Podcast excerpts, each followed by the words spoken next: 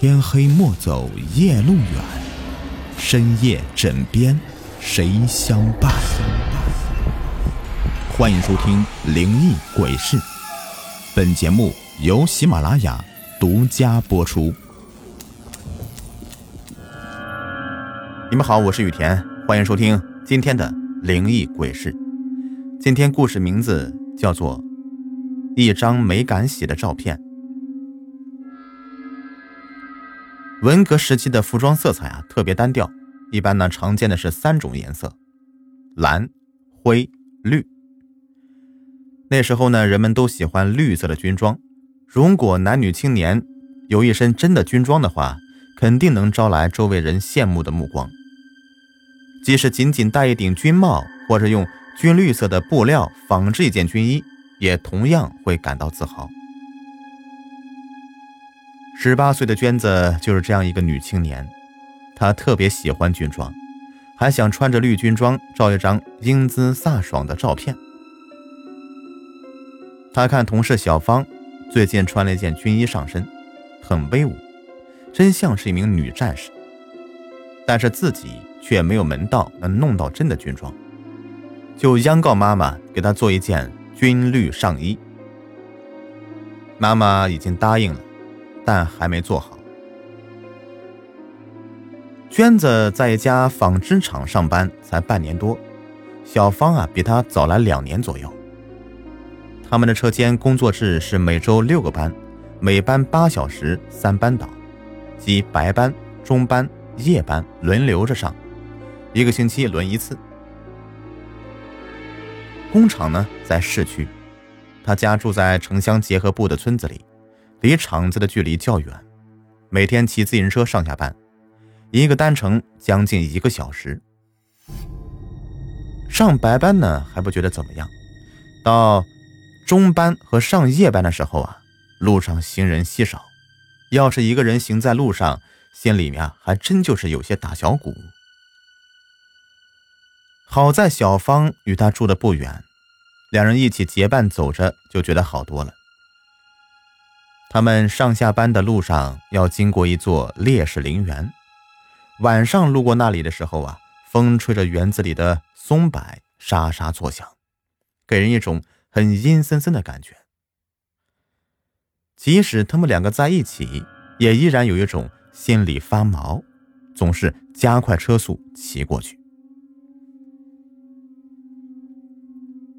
这个礼拜又轮到上中班了。很不巧，小芳最近被调了岗位，去了长白班的班组，这一下子就剩下娟子一个人走了。这天下班以后，他一路是忐忑的骑着自行车，总感觉后面有人跟着他，可是回头看看，却什么也没有。接近陵园的时候，他更加紧张了。偏偏这时候车链子掉了，他急忙下车，在昏暗的路灯下上链子，但却怎么也安不上。他又急又怕，就四处张望，希望能看到一个人能路过，请人家帮忙。正在这个时候，从陵园方向走来一位军人，身材很魁梧，端端正正的。戴着军帽，身上的军装很平整，浓眉大眼的，长得挺英俊的。军人来到了娟子跟前，行了一个军礼，就蹲下帮助他安链子，几下就安上了。娟子很感激，连声的向军人致谢。军人没有回答，只是冲他点点头，笑了笑，又行了一个军礼，就返回去了。娟子也赶紧上车往家骑。第二天、第三天，娟子骑到陵园的时候，总是重复出现头一天的情况。他虽然对那位帮助的军人颇有好感，但是却觉得这事情啊，有些怪怪的。他一开始就瞒着妈妈没说这事儿，后来终于忍不住了。就对妈妈讲了。他妈妈是一个老封建，讲究个男女授受不亲。当他听到女儿说下班的时候有一个陌生男子给安车链子，就立即叫了起来：“哎呦，那可不行啊！明儿个下班叫你哥哥接你。”这娟子哥哥啊是个出了名的懒汉，一听说让自己去接下中班的妹妹，就老大的不愿意，怕耽误了自己睡觉。但是母命难违，他又不得不去。对此，娟子的心里是极其矛盾的。她从一上班开始就希望哥哥晚上能够接送自己一段路程，那心里多踏实啊！可是他那个懒哥哥从来都没有过要接送他的表示，所以呀，他也不敢奢望。可自从那位不认识的军人给他安了车链子以后，他非但不再感到那段路的阴森可怕，反倒在心中萌发了一种朦朦胧胧的冲动，总想找点理由啊，在那里多待一会儿。而这样的情况下，有哥哥在场，那多不好意思啊！从次日起，哥哥晚上就到陵园附近等着接妹妹。奇怪，自从哥哥接她以后啊。这娟子的车链子连续三天都没有掉过，车链子是不掉了，但却给娟子平添了一丝惆怅。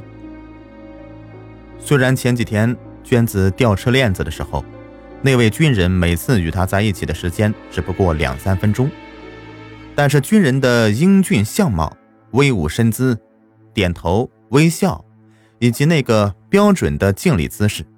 都已经在娟子的心里扎下根了。娟子有些发痴了，她经常心不在焉的，有时候啊，自己会偷偷的笑，甚至还能笑出声来。小芳和娟子是无话不谈的好姐妹，她注意到了这个娟子的憨态，感觉这娟子肯定是有心事儿。在小芳的逼问下，娟子。和盘托出了掉链子的事儿。听完他的话以后，小芳是明白了，原来娟子发的是那种初恋少女似的痴啊。小芳笑着说：“娟子是在害相思病啊。”嗨，这娟子的确是在害相思病啊。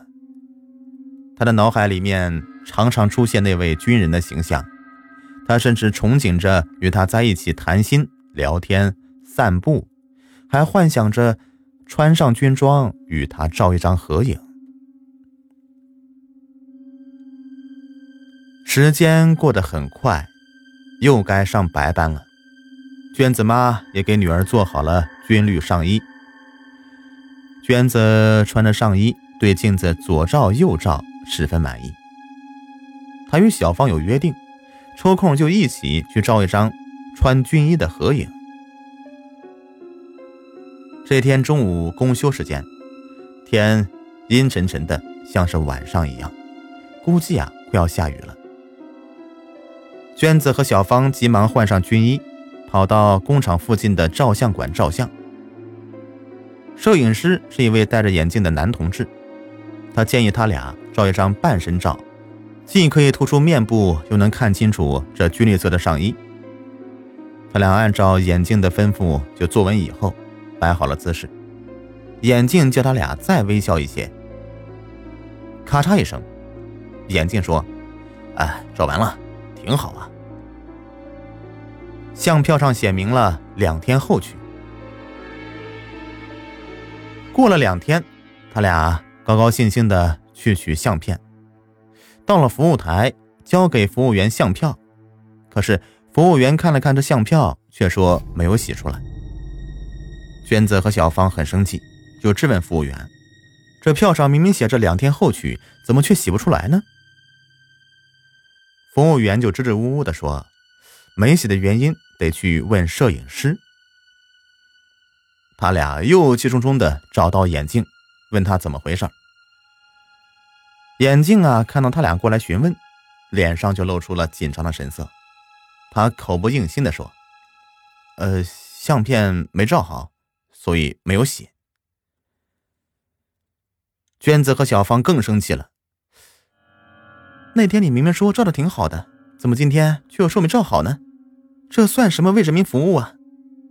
他俩你一句我一句的连连发问眼镜，这说话很刻薄。被他们两个连珠炮似的给呛了一顿之后啊，眼镜被逼无奈了，他有些战战兢兢的就问他俩：“那天是不是你们两个来照的相啊？”他俩回答：“是啊。”眼镜又问：“给你们照相的时候，是不是没有其他人进过摄影室啊？”他俩依旧回答：“是啊。”眼镜接着又强调一句：“我记得清清楚楚，那会儿就给你们两个照的相。”他俩肯定道：“没错啊。”眼镜脑袋摇的呀，像个拨浪鼓，带着恐惧的腔调说：“哎呦，我干摄影这工作十几年了，从来没见过这样的事儿。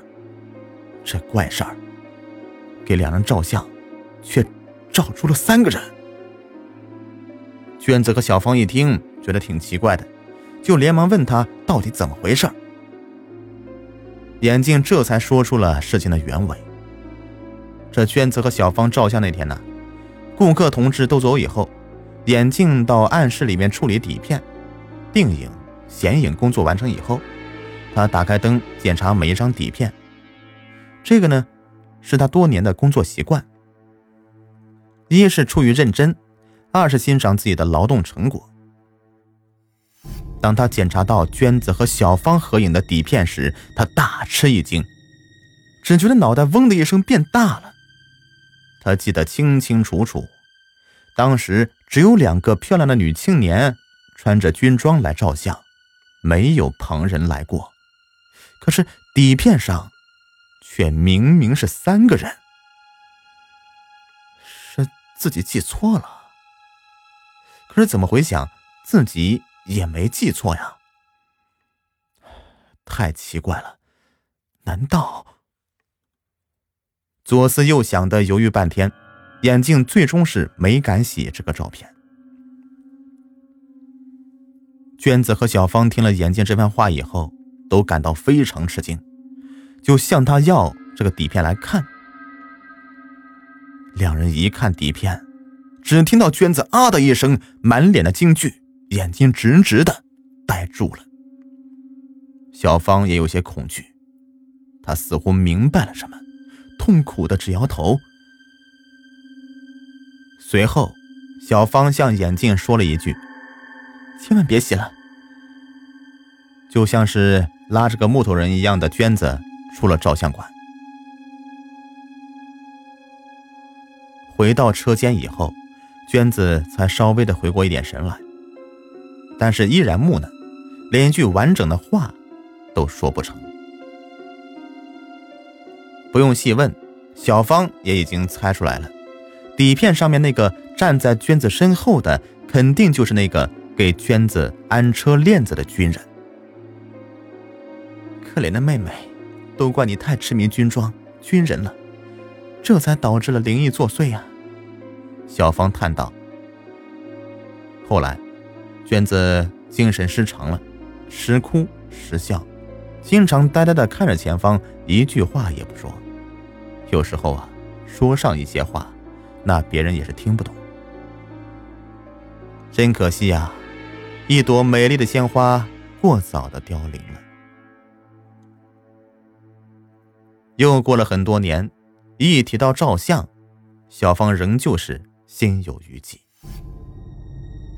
朋友们，本集已播完，感谢收听。喜欢听雨田讲故事，别忘了点击订阅关注啊！感谢你们啦。想跟雨田互动的，每晚九点在喜马拉雅的直播间，雨田与你不见不散。